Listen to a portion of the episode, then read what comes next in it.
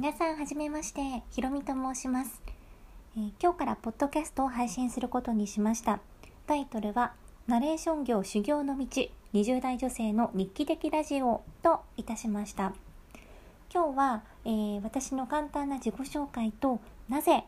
ポッドキャストの配信を始めようと思ったのか。そしてこれからどんなことを配信していくのか。この3つをですねお話しできればと思います。まず私なんですけども小さい時にタイ・バンコクで育ちまして18歳で大学の進学とともに上京をしまず初めに就いた職業がエステティシャンでした。名古屋のサロンを3店舗経験しましてその後その会社で人事に異動になり退職後はアメリカに留学をしています。アメリカのシンシナティというところに留学をしていましてさまざまなことを経験させていただいた後帰ってきて IT ベンチャー企業の人事として再就職をしています。でその後に、えー、今は今に至るんですけどナレーターとして、事務所に所属をしながら外資系企業のリクルーターとして新しく、あの働く予定です。でなぜ今回あのポストキャストを始めようと思ったのかというとまずあのとても単純な動機として小さい時にあの全く見知らぬ人から「あなたの声はとてもこう特徴があって聞いていて心地がいいね」というような感じで褒められたことがあったんですね。とっても嬉しくって自分の声を録音して聞くとあのなんで虫唾が走るくらい気持ち悪いなって思ったんですけど外からこう言われて他の人から言われてとても嬉しかった。なので漠然と声を使った仕事が将来できたらいいなというふうに思っていました。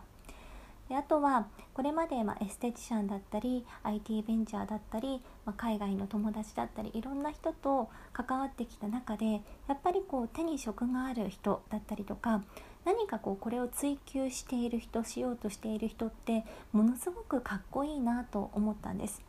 でえー、とある番組でイチローが語っていた言葉に、えー、僕は野球しか知らないけれどもそれをずっとやり続けたあ結果やっぱり全てのことが、まあ、見えてきたなんていうふうなことを言っていらっしゃいました。言い方は違うんですけど。でその時にあのいろんな業界をたくさん見る経験するいろんな職種を経験するっていうことよりも何か一つでも極めた人って多分見えてくる世界が1つ2つ3つって階段上がるように変わってくるんだろうなと思ったんです。これはイチロー選手の言葉もしかりですしこれまで仕事を通してあとはま自分の父親だったり母親だったりを見ていて感じたことの一つですでその世界を私はやっぱり興味がある声というところを追求してみたいなと思ったのがきっかけになりましたなので今あのその恋の世界を勉強しようということで師匠にあの知った激励いろいろご指導いただきながら勉強しているんですけれども、まあ、それを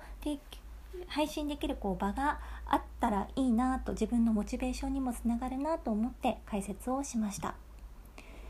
そしてどんなことをこれから投稿していくのか。正直あのこれについてとことん語れますっていうようなことがないので日記的ラジオと書いたのはその通りです。でなのでそうですね誰かをこう何か批判するとか政治的な話っていうのは一切、えー、しないんですけどもどうでしょう、まあ、旅とか恋愛とか食や映画健康などに関することについてあのゆるく優しく話していけたらいいなと思っています。ちょっとタジタジになってしまいましたけれども、えー、これからどんどんと配信をしていきたいと思います。もし聞いていただいた方の中で、こういう話を聞きたいなだったりとか、何か質問があれば、是非、えー、教えてください。それでは今日からどうぞよろしくお願いします。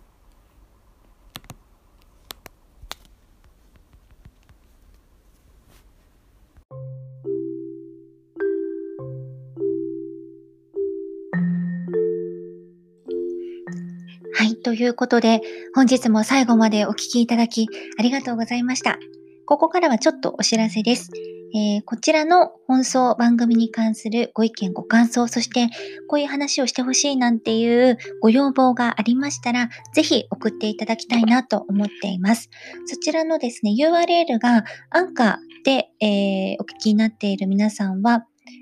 プロフィール欄からこちらまでという URL がありますので、ご確認の上送っていただきたいと思います。ちょっとよくわからないという方に関しては、私のブログへのメッセージ、あるいはブログに Twitter や Instagram の URL も貼ってあるので、そちらの、えー、ダイレクトメールを送っていただけますと嬉しいです。